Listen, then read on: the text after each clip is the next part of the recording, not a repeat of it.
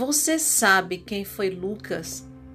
Você sabe que Lucas escreveu o livro de Lucas, que tem o seu nome, e também escreveu o livro de Atos. Sim, quem escreveu Atos foi Lucas.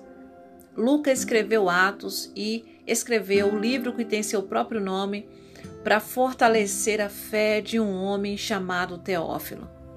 Ele chega a dizer em Lucas capítulo 1 que ele examinou, que ele pesquisou, algumas traduções traz essas informações que ele pesquisou, que ele foi a fundo na pesquisa, examinando todos os fatos ocorridos, examinando todas, os, todas as coisas que Jesus falou, que fez com os apóstolos, examinando tudo para trazer, trazer as informações corretas para Teófilo para que Teófilo tivesse a certeza da fé que ele estava colocando em Jesus. Não era em vão, para que Teófilo tivesse a certeza de que tudo que Teófilo estava ouvindo e vendo era com certeza o agir e o poder de Deus, para que Teófilo tivesse sua fé fundamentada em Jesus Cristo e tivesse certeza da salvação tivesse certeza de que Cristo realmente era o Filho de Deus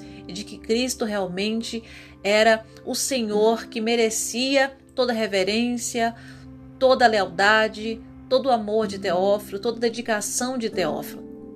Então, nós podemos tomar esse exemplo como um exemplo para nós nos dias de hoje, dedicar, dedicarmos aí um pouquinho do nosso tempo ou da nossa vida para edificarmos a fé do outro.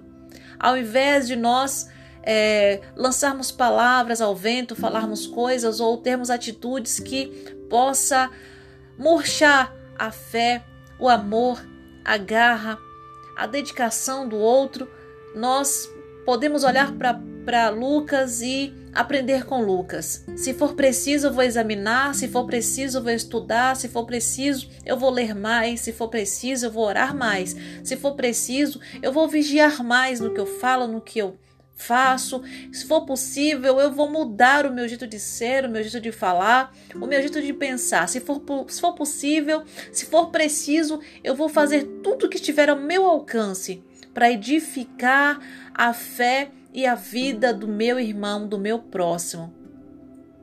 Fica essa reflexão.